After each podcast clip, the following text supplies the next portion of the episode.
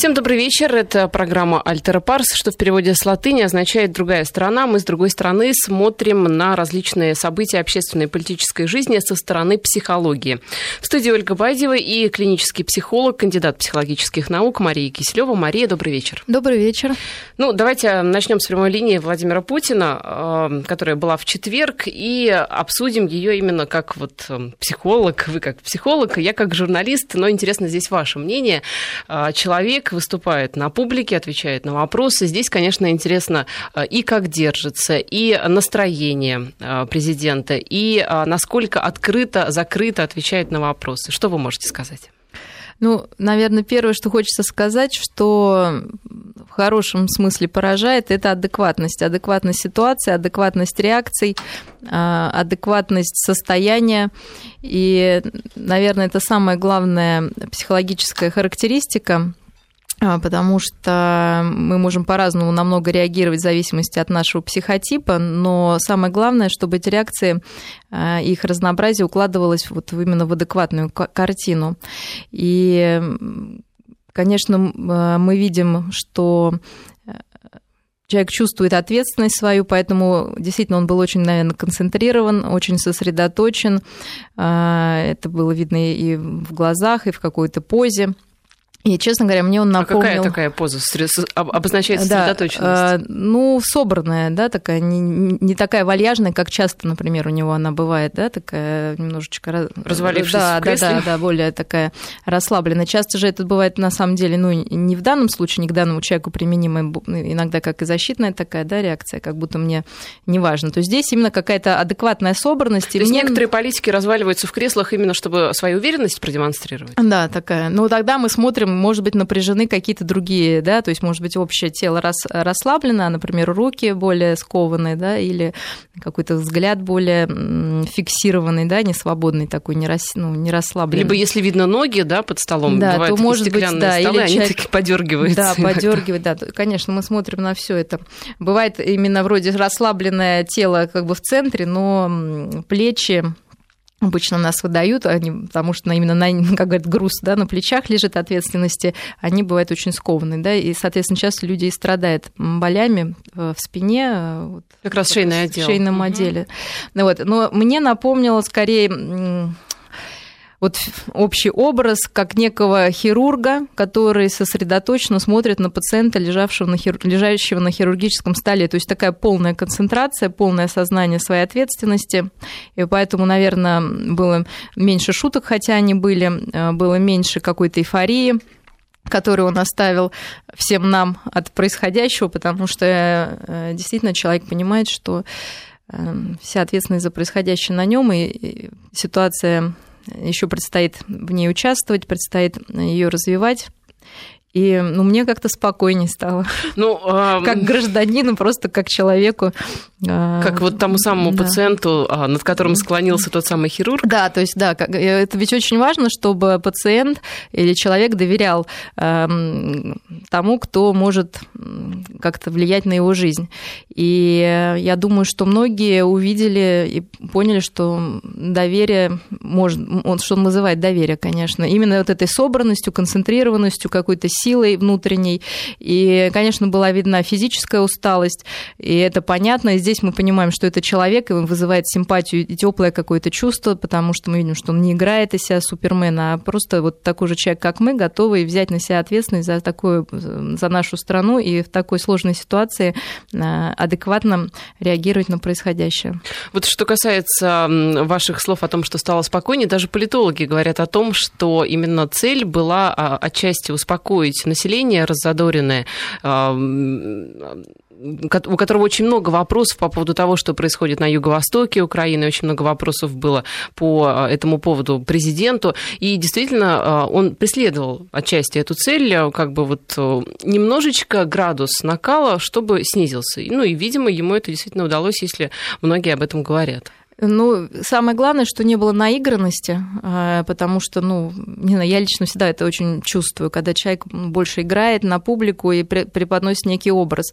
Мне показалось даже, что этот раз он был наиболее натурален из всех вот того, что мы видели раньше. Было очень все как-то по-человечески, тепло. Э, и как-то надежно. Но мне кажется, Путин вообще наигранностью не страдает. На публике ну, тем нет? не менее, я согласна, он не, не относится как бы к демонстративной, такому типу демонстративной личности, но тем не менее такой артистизм, который, без которого, наверное, сложно любому человеку выступать, у него есть, и его можно ну, как бы наверное, контролировать. Иногда его больше, иногда его меньше. Сейчас он был более вот натурален, естественно, потому что, видимо, ну, как бы скрывать нечего, поэтому можно быть таким, какой то есть. И э, обычно люди это лучше воспринимают, ну, действительно, это вызывает большее доверие.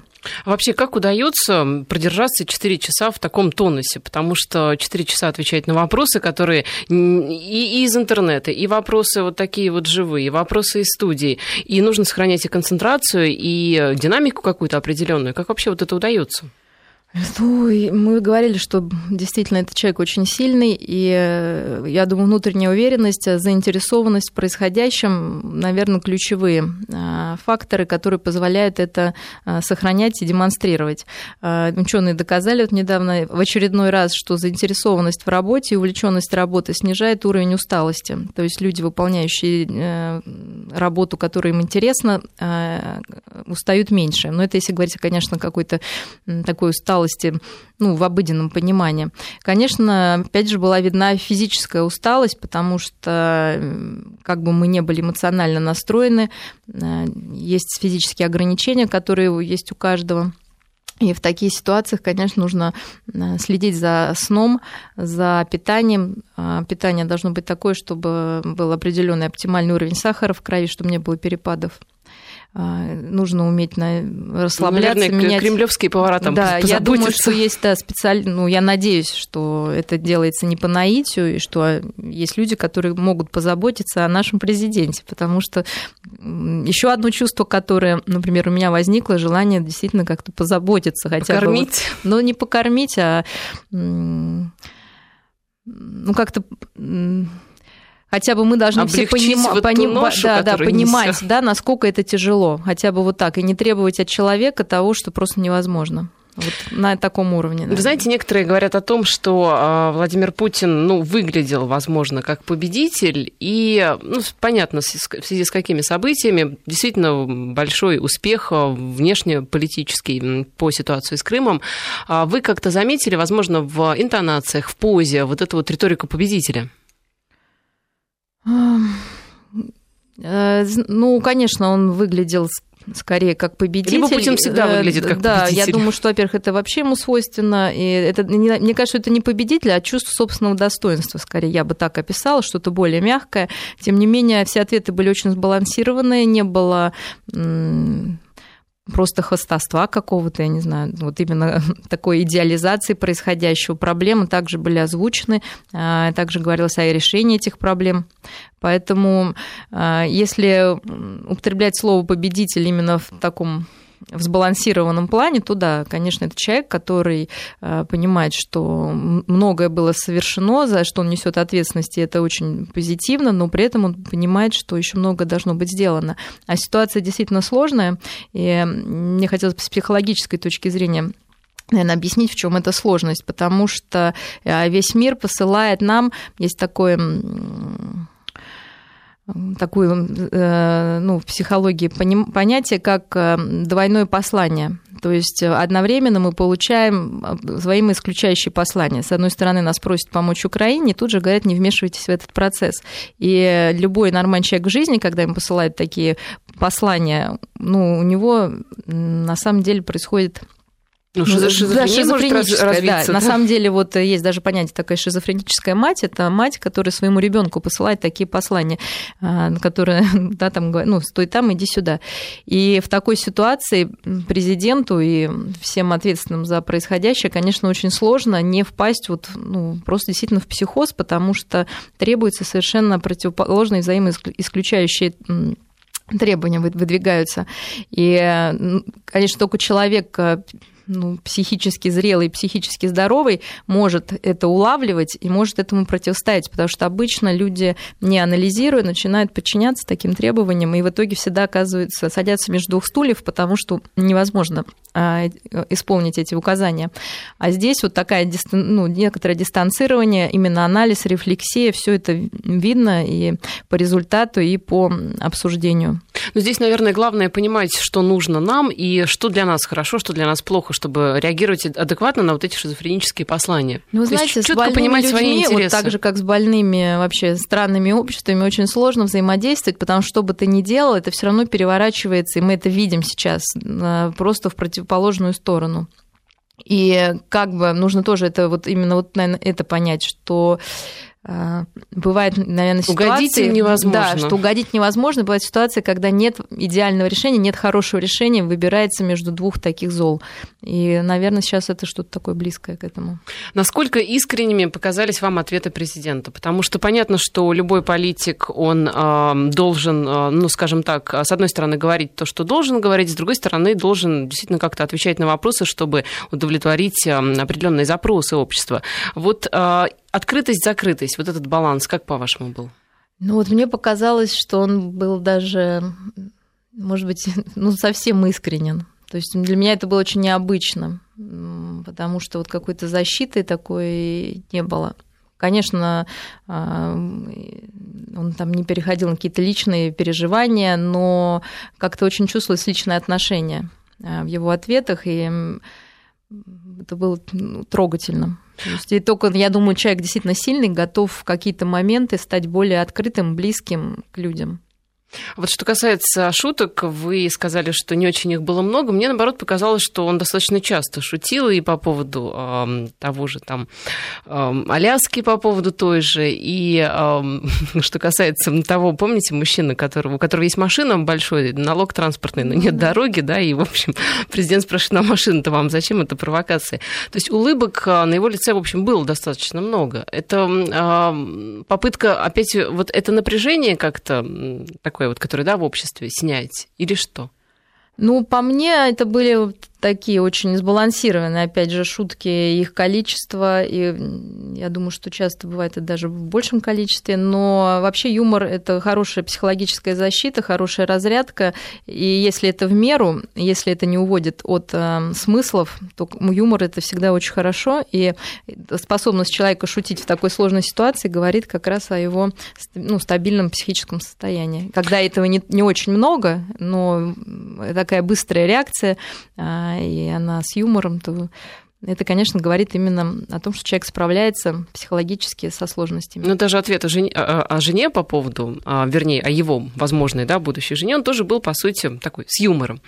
А, но были а, не только шутки, не столько, вернее, шутки, были и очень серьезные темы. Ну, Крым давайте оставим сейчас в стороне. Давайте поговорим о патриотизме, потому что патриотизм возникал в нескольких ипостасях. И в качестве вопроса одного из журналистов, который говорил о том, что дети его учатся в кадетских школах и о том, что сейчас вроде бы как родину любить не модно, а Путин делился своими впечатлениями о том, что вот как раз в КГБ, когда он работал да, в разведке, там его учили, как относиться к родине, как должен э, мужчина, офицер, э, чиновник относиться к родине. Вообще тема патриотизма поднималась достаточно часто. Если вот так вот проанализировать э, вот эту пресс-конференцию, вот эту вот прямую линию, вот патриотизм в плане того, что ему учат. Можно ли вообще научить такому качеству, что как вот патриотизм. Вот если, опять же, вспомнить об этих кадетских школах, то а, там как раз, а, ну, якобы, да, готовят а, таких людей патриотичных, настоящих мужчин. А настоящий мужчина не может быть, не быть патриотом, либо нет. Ну, я хочу сказать, что все начинается гораздо раньше. И, конечно, любовь к родине это э, такое характеристика психики и говорит о благополучии, благополучии психическом человека, если он испытывает действительно любовь к родине. И, конечно, любовь к родине начинается с любви к своей семье, к своему дому. И поэтому сам патриотизм воспитывается значительно раньше, чем детей отдают в кадетские школы или люди идут в КГБ. Скорее, люди готовые и имеющие уже базу для, для дальнейшего развития своего патриотизма и а, для дальнейшего, и с дальнейшим желанием служить своей родине уже могут продолжить ее вот в таком виде. Э, а с чего начинается, конечно, патриотизм? Это э, развитие чувства привязанности, э, это такая же потребность человека, как в еде, сне или других каких-то таких базовых потребностей. И она заключается в том, что оно, это потребность человека в социальном взаимодействии и в эмоциональном каком-то тепле, получении этого тепла. И формируется это в первый год жизни. В тот же год формируется и базовое доверие к миру, которое потом в основе ложится в основу патриотизма, потому что мы не можем любить окружающий мир, если мы считаем, что он враждебен. То есть патриотизм закладывается в первый год жизни? Да, патриотизм, да конечно. Я думаю, что он закладывается даже раньше, думаю, во время зачатия, да, во время зачатия, потому что если ребенок понимает, малыш э, ну, в животике у мамы понимает, что его этот мир ждет, он уже рождается готовый ну, преодолеть какие-то сложности, но он ждет от него любовь. А если мы ждем от э, всего, что, ну, что все плохие и все хотят сделать нам плохо, конечно, вы не будете любить э, этот мир. А что такое мир? Это ваша родина, это то, где вы живете прежде ну, подождите, всего. вы говорите практически о том, что патриотизм э, практически можно поставить знак равенства с э, любовью матери к ребенку и с ее отношением доброжелательным к маленькому существу. Да, конечно. То есть э, вообще э, любовь, какая бы ни была, это вот самое базовое, да, что ребенок получает самом раннем возрасте. Мы не можем а, воспитать любви к ну, любви вообще нельзя ее навязать, да, ее невозможно а обучить. любви да. можно? Не, нет, невозможно. Любовь можно только дать, и тогда этот человек может раздавать ее дальше. А примером? Ну, это пример, это как, да, примером а, мы показываем, как эту любовь можно э, использовать. Э, конечно, давайте сейчас с самого начала. В общем, рождается малыш, и очень важно с ним быть, разговаривать и э, строить для него э, безопасную ну, обстановку создавать, потому что, э, естественно, что он не понимает, что происходит вокруг, и, соответственно, мама является такой базой надежной, которая обеспечивает ему эту безопасность. И если эта безопасность обеспечена, то ребенок в какой-то момент начинает обращать внимание на происходящее вокруг, и у него уже есть это базовое доверие к миру, и он может исследовать этот мир и отделиться от матери а, ну, в большинстве случаев, конечно, а, вот формируется нормальная привязанность, э, здоровая, надежная привязанность, когда ребенок, а в дальнейшем человек понимает, что мир в основном настроен доброжелательно, но тем не менее есть некоторые опасности, которые стоит избегать. Но тем не менее есть разные виды небезопасных видов привязанности. Это такой, ну, скажем, тревожный вид привязанности, когда ребенок считает себя а, неспособным и не уверен в себе, и этот мир ему очень а, нужен, мать ему очень нужна для того, чтобы обеспечить его потребности. И очень часто патриотизм наш складывается именно на этом чувстве, когда мы любим Родину за то, что она нам дает, и когда она нам не дает, то мы ее сразу Это очень не распространенная позиция, да. да. да. И э, переделать это палкой, к сожалению, сложно, потому что это очень глубоко сидит. То есть у человека есть ощущение, что сам он ничего не может, он цепляется за государство, чтобы оно кормило, поило его и решало за него все проблемы. То есть недаром говорят родина-мать, потому что конечно. родина и мать это нечто очень такое конечно, близкое. то есть э, на таком уровне бессознательном, конечно, это очень все близко. Есть... Ну, подождите, mm вот просто меня действительно поразило утверждение о том, что патриотизм в первый год жизни формируется. Мы же привыкли к тому, что нужно детей в школах обучать изучать патриотизм, вывешивать флаги Российской ну, Федерации. Том, и вот тогда-то якобы дети конечно, вырастут. должна быть база, конечно. Это все нужно, но это должно ложиться на какую-то основу. На почву. Да, на почву. Удобренная. Потому что если вы, ну, мы сейчас вывешиваем флаги, мы сейчас все говорим, но это ложится в никуда. Потому что детки, которые сейчас выросли, молодежь, они росли в переходный период, когда сами взрослые были очень неуверены в происходящем и не могли своим детям внушить вот эту уверенность э, в безопасности мира. И поэтому у них нет этого вообще понимания им все кажется враждебным, плохим, каким-то непонятным до сих пор. Вот, и поэтому, ну, конечно, этим нужно заниматься, это нужно озвучивать, что вот есть это переходное поколение, особенно который возраст переходный попал да, на в переходном возрасте просто происходит переоценка всего того, что было до этого да, в жизни, почему это очень важно. И если там были некоторые ошибки допущены, можно их еще как-то исправить. Почему вот, собственно, да, в школе. Но на, на это нужно обращать внимание, что это нужно исправлять, а не просто как говорится, навешивать и заставлять людей, детей любить там, родину. Любить родину. То есть получается, что дети, которые растут, например, в детских домах, в неблагополучных семьях, они однозначно лишены возможности стать патриотами? Конечно, нет, потому что главное ухаживающее лицо, которое вот формирует, э, они лишены, может быть, другого, сейчас объясню. Э, то есть формирует лицо, ухаживающее за ребенком, должно э, само, во-первых, быть уверено, что то, что происходит, это хорошо. Конечно, те дети, которые воспитываются в детских домах, часто они подменяют любовь долгом, чувством долга, и тогда это несколько другой патриотизм. То есть это может быть не любовь к родине в прямом смысле, но это подмена чувства долга. Но у них очень много подменяется чувством долга, практически вся жизнь, потому что любви конечно, им не, не, не додано. Часто они, бывает, компенсируют да, со своими детьми, им хочется быть лучшими родителями, чем это было с ними, но, к сожалению, тоже это не всегда получается, потому что вот эта базовая потребность, она не была удовлетворена. Им Поэтому э, я хотела бы, наверное, сказать, что важно не путать чувство долга и любовь, потому что если человек действует по любви, это всегда более продуктивно, более творчески, более интересно для него, вызывает меньше усталости у этого человека. Если это по чувству долга, то часто есть такое какое-то обратное чувство неудовлетворенности от того, что ты делаешь, какие-то могут быть сомнения. Но если человек думающий, если он не думающий, то вы знаете, мы угу. как-то а, месяца, наверное, два назад обсуждали тему патриотизма со слушателями в интерактиве, и выяснилось, что большинство считают, что вот действительно то, о чем вы говорите, что сначала Родина должна дать возможности для воспитания детей, для того, чтобы отдать их в хороший детский садик, в хорошую школу, а, обеспечить медициной, обеспечить хорошие пенсии. То есть Родина должна быть хорошей. И вот тогда я буду понимать, за что мне любить Родину. Вот, к сожалению, такова позиция большинства слушателей. То есть я так понимаю, что можно сделать какой-то срез все-таки, да, ну такой вот условный общественный срез. Почему так все думают?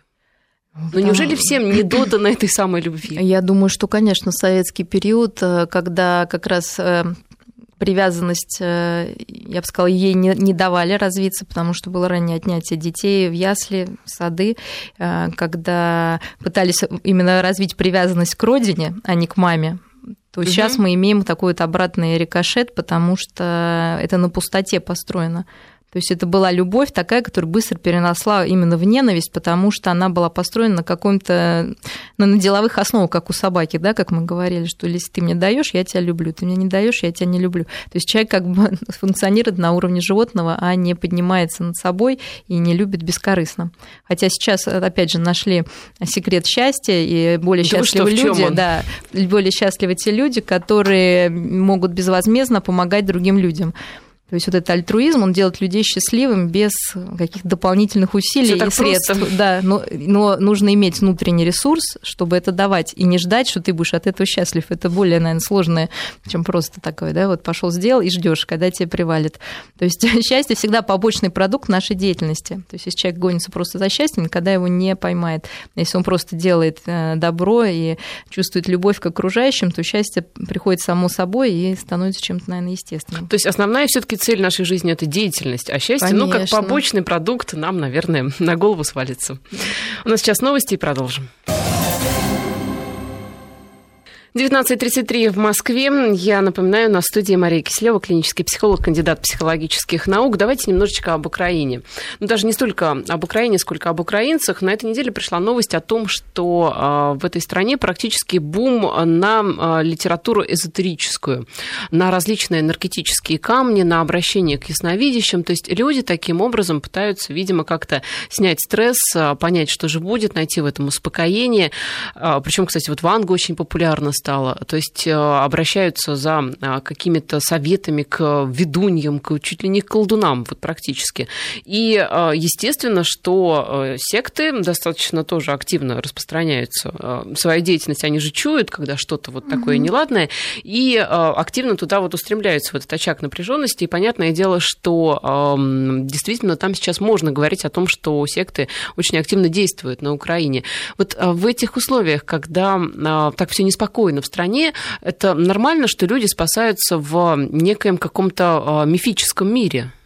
Ну, а нормально, ненормально, это такой сложный вопрос. Это естественный и предсказуемый, можно так, наверное, ответить, потому что человеческая психика так устроена, что она не может долго выдерживать неопределенность, она не может долго удерживать непонимание происходящего, а именно это сейчас происходит и уже затягивается действительно все сроки, возможные мыслимые и немыслимые, и, конечно, людям страшно, они в отчаянии, они не понимают, кто они, они не понимают, что будет дальше, и они не понимают вообще, зачем все это. И тогда, естественно, человек опускается на более примитивный уровень мышления, на уровень магического мышления и ищет ответы на эти сложные вопросы вот у колдунов и прочих ведунов.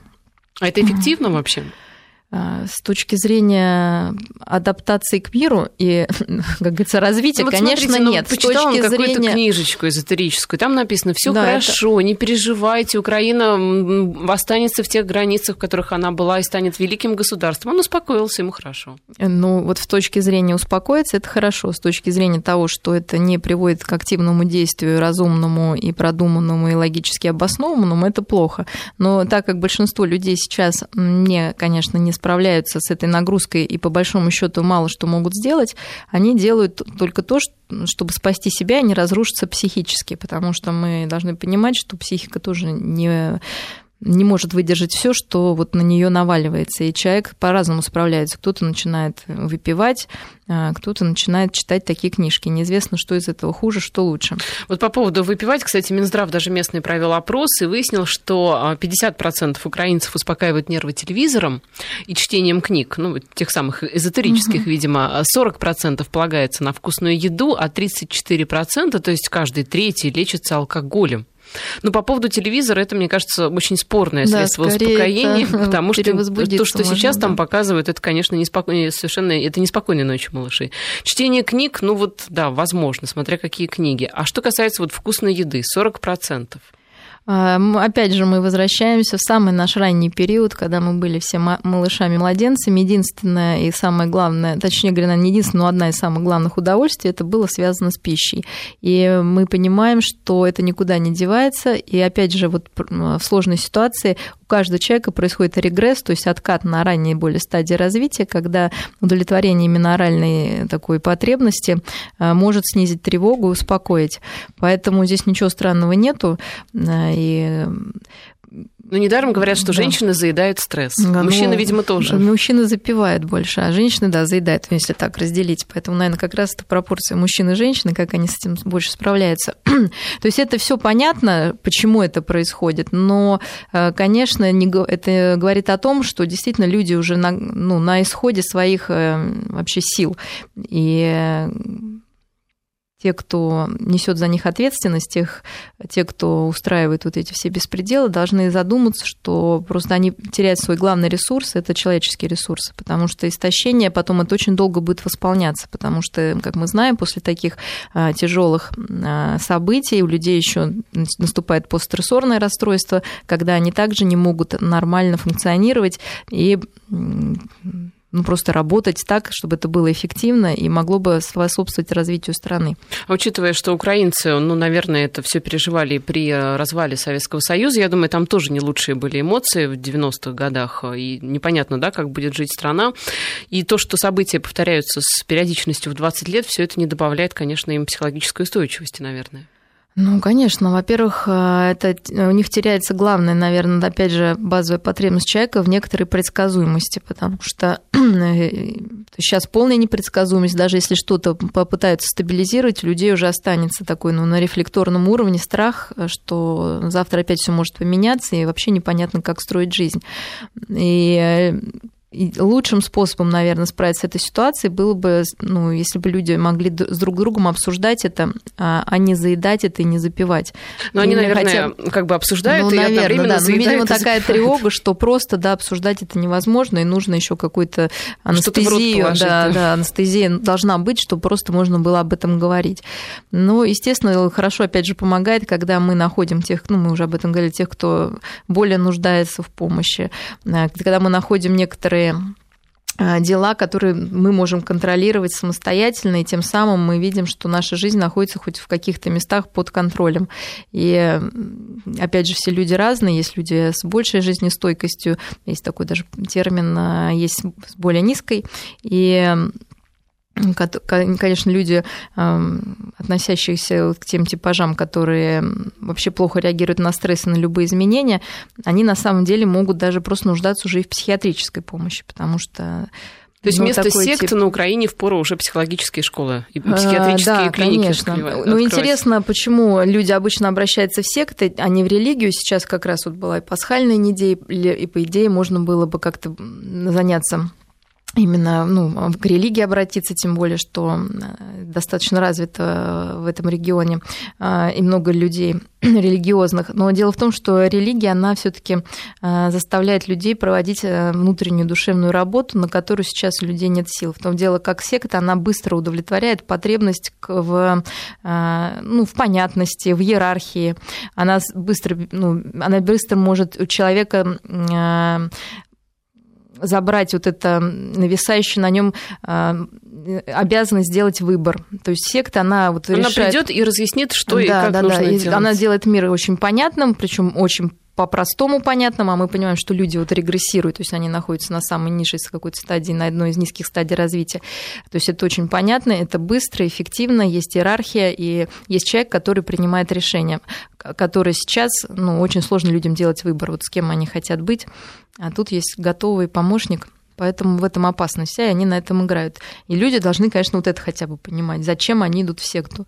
Ну да, мы когда... Размышлять об этом. Обсуждали это с специалистом вот как раз по сектам, а, то он говорил, там признаки есть же определенные, да, то есть если вам предлагают все и сразу, если вам не оставляют времени на раздумье, и решение нужно принять вот прямо сейчас, сейчас, иначе потом будет поздно, и потом вы упустите те выгоды, которые вы могли бы иметь, если бы приняли решение сейчас, вот это как раз и признаки секты аспекты. Нужно включать мозг здесь э, и пытаться как-то отделить. Ну, это все хорошо звучит, но мы понимаем, в каком состоянии находятся люди. Если сейчас хоть кто-то придет и скажет, что можно получить все сразу, я думаю, выстроится очередь, потому что у людей уже невыносимая вот эта ноша неопределенности и непонимания, и страха вообще за свое будущее, за своих детей. И хоть как-то нужно успокоиться. Поэтому если люди просто читают книжки, а, кстати, есть действительно ну, не самые плохие книги, где есть какие-то ну, способы релаксации, какого-то правильного дыхания, то здесь ничего плохого нет. Если это уже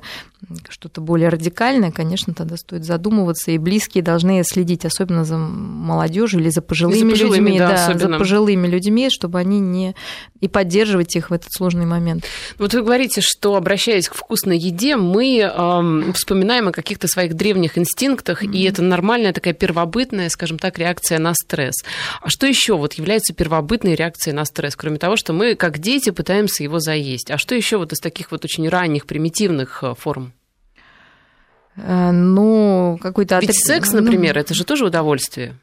Ну, для секса нужно найти партнера, как минимум. вот, а здесь просто пошел в магазин, купил булку, и уже хорошо. вот, а примитивно вот этот э, уход действительно на магическое мышление, когда люди все начинают объяснять э, каким-то магическим способом.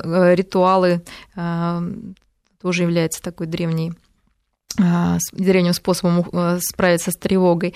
А, иногда люди не пытаются справиться с тревогой, а открыто говорят все, что они думают, или в действии выражают свои вот эти эмоции агрессивные, то, что вот мы видим, когда люди выходят на улицу и начинают уже вместо того, чтобы э, словами договариваться, как делает цивилизованный человек, начинает договариваться на уровне кулаков и оружия. Ну, просто сейчас это особо опасно, потому что если древний человек, у него был ограниченный арсенал оружия, то сейчас, конечно, его значительно больше, и ущерб можно нанести тоже больше друг другу. Вот, наверное, самое такое простое. Кто-то, наоборот, впадает в эйфорию, то есть такое полное отрицание, выпадание и вот радость революции, войны, и вот потому что настолько страшно, что э, остается только радоваться тому, что есть некий мазохизм. То есть мазохизм это когда удовольствие получи, можно получить одним только способом через страдания. Здесь то же самое. Ведь телевизор это, наверное, тоже одно из таких, ну, условно мифических средств, потому что он позволяет уйти от реальности, если не новости смотреть по телевизору, а сериалы, Но... фильмы, там мультики, кто-то даже из, взрос... из взрослых. Ну, это как жвачка смотреть. для ума, да? потому да. что, чтобы не думать, мы зажевываем в голове вот такими какими-то примитивными. Да, угу. Я напомню, наши координаты 232 2 15 59, это телефон прямого эфира, код Москвы 495 и 5533, это номер для вас, ваших смс-сообщений. Пишите в начале слова «Вести». Я напоминаю, у нас в студии Мария Киселева, клинический психолог. Я напоминаю, на студии Мария Киселева, клинический психолог, кандидат психологических наук. А, буквально уже под занавес недели в пятницу в Государственной Думе, приличное вроде бы заведение, на утреннем пресс-подходе, то есть все а, депутаты, ну, выспавшиеся, отдохнувшие, рабочий день еще не начался, то есть все должны быть относительно миролюбиво настроены. Они вот только приехали на работу после сытного завтрака, наверное. Так вот, э, Владимир Жириновский на пресс-подходе даже перед началом пленарного заседания оскорбил журналистов журналистов парламентского пула, в том числе и беременную там корреспондентку, девушку. Когда вступились за девушку ее коллеги, тоже в том числе среди которых были и девушки, он оскорбил в ответ и их. А Причем вопрос, который журналистка задала Владимиру Вольфовичу, был, в общем, на мой взгляд, совершенно безобидный. Вопрос был о том, стоит ли России вводить ответные санкции на вот, вот этот самый запрет украинский а, на въезд мужчин из России в возрасте от 16 до 60 лет. А, вот вы как психолог, потому что понятно, что как женщина, вот как женщина, да, понятно, как мы к этой ситуации относимся. Что вы видите в этой истории как психолог? Ну, скажу честно, у меня эта вся ситуация и все участники вызывают одно большое сочувствие, потому что мне не кажется, что этот ответ был какой-то спланированной акцией или он был сознательно направлен на оскорбление. Мне больше напоминает это некий такой ближе к психотическому срыв, потому что произносимые фразы, конечно, не имели никакого смысла, была полная каша, и все это было перемешано, и посыл совершенно был неясен, кроме как оскорбить и снизить какое-то чувство внутреннего напряжения у человека. А именно поэтому мне вот как специалисту вот скорее ну, как-то неловко, наверное, за случившееся, и жалко, конечно, оскорбленных вот девушек, которые пострадали ни за что, и, наверное, здесь нужно понимать, и дать им на будущее совет, что если они видят человека, который явно потерял на свой контроль, то дискуссию продолжать не стоит, потому что она просто не имеет смысла и чревата каким-то дальнейшей эскалацией конфликта, а в лучшем случае, а то и какими-то действительно насильственными действиями, потому что мы такого человека можем и в жизни встретить. Вот явно, что человек сорвался с катушек, и вот его несет. И здесь, наверное, лучше самоудалиться, чтобы ну, себя пожалеть и это первое. И второе, то есть мы пока про пострадавшую сторону, наверное, не брать на свой счет, потому что это мог оказаться и мужчина, ему, наверное, тоже что-то бы сказали о его каких-то там недостатках. Я не думаю, что это была какая-то специальная такая акция против женщин, беременных и так далее. Просто вот что попалось под руку, то как бы и пошло в дело. А, но интересно, что это может быть? Конечно, наверное, сейчас такая большая нагрузка, можно списать на нее все, и не только ну, на, на всех, наверное, лидерах, и не каждый с этим справляется. А тем, ну, еще, конечно, главное, опять же, мы возвращаемся к особенностям личностным. Ну да, Жириновский, он да. известен своими высказываниями, своим поведением, в общем, мы да. все это помним. Конечно, да. И здесь э, и мы также знаем, что с возрастом все личностные особенности, они становятся становятся еще более яркие, еще более выраженные, и еще сложнее их контролировать. А, конечно, у Владимира Вольфовича есть некоторые особенности. Я думаю, прежде всего, это вот эта демонстративность, которая по-другому называется истерия, э, которая по-другому называется бешенство матки, о котором он так громко кричал. То есть, То есть это все-таки у него. Ну, похоже, да. Почему так назвали? Потому что раньше действительно истерические вот такие симптомы чаще, ну, вообще находили у женщин. Ну вот да, это истерия, это переводится бешенство угу. матки. Вот. Истерическая личность – это личность демонстративная, которая ну, работает на публику. Собственно, этими чертами обладают ну, практически все публичные люди, иначе они бы не нашли в себе смелость выступать. Вот. Вопрос меры. Иногда это вот, бывает чрезмерно, а, у многих артистов это тоже есть. Вопрос, как вы используете то, что вам как бы дано. Здесь такое использование немножко было агрессивное и не совсем, наверное, к месту. Но, тем не менее, сам, сам термин пошел от того, что была гипотеза, что вот эта истерия она развивается чаще у женщин и связана с некоторой их действительно там неудовлетворенностью, и поэтому это называлось, да, бешенство матки.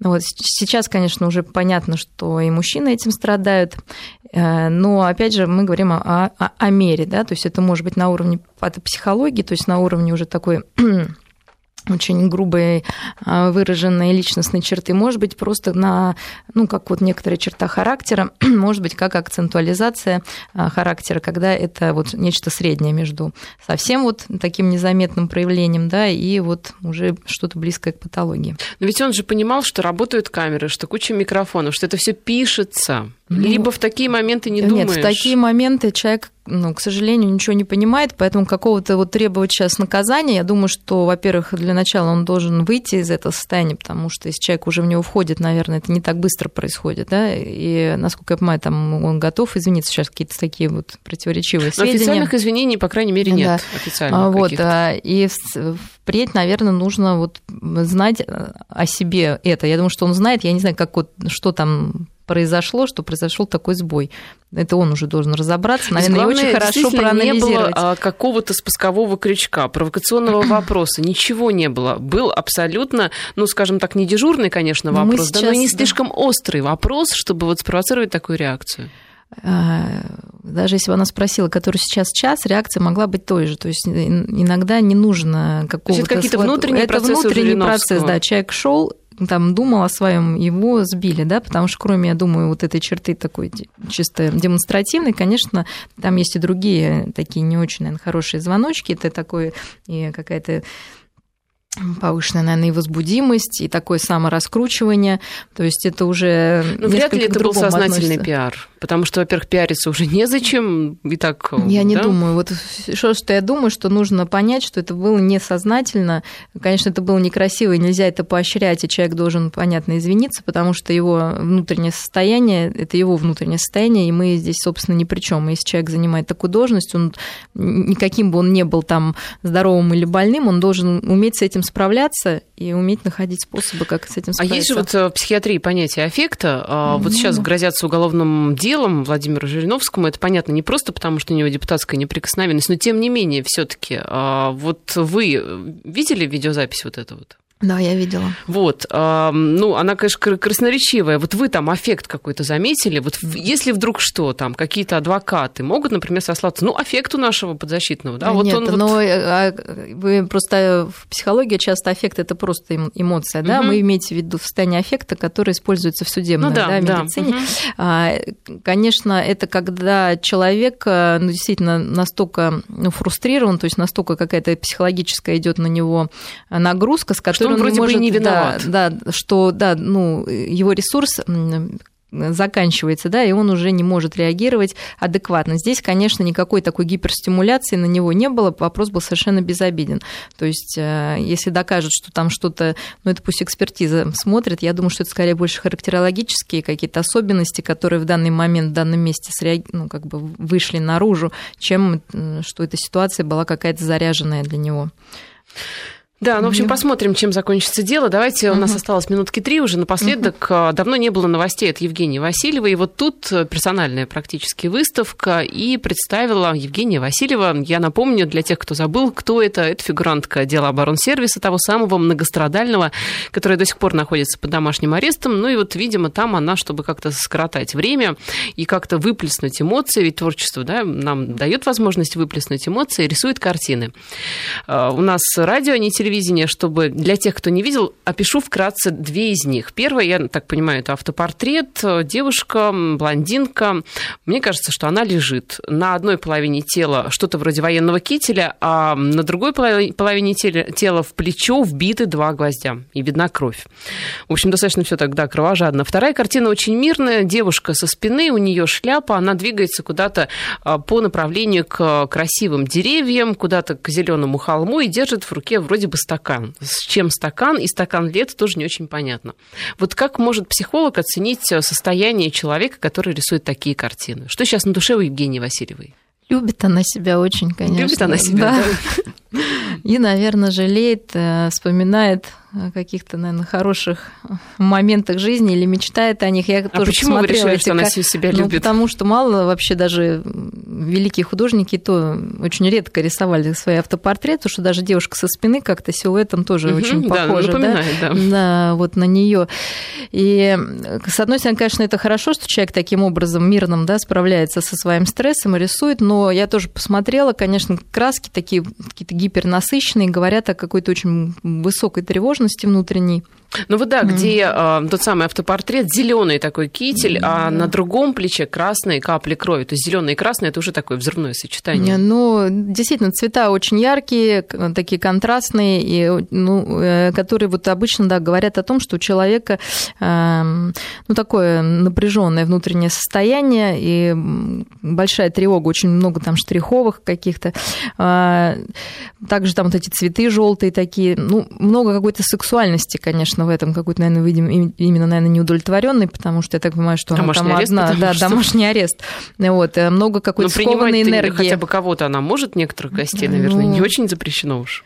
Ну, может быть, как-то, я не сложно сказать, но то, что мы видим, именно то, что э, какое-то идет размышление о себе, о себе любимой, и очень много там сексуального в этом подтексте, да, даже вот эта девушка в кителе и с гвоздями, у нее такое выражение лица, ну, как бы немножечко томное, я бы так да. назвала его. Ну что вот. ж, пожелаем Евгении Васильевой дальнейших творческих и не только успехов. Я напоминаю, что на студии была Мария Киселева, клинический психолог. Мария, спасибо за беседу. До свидания.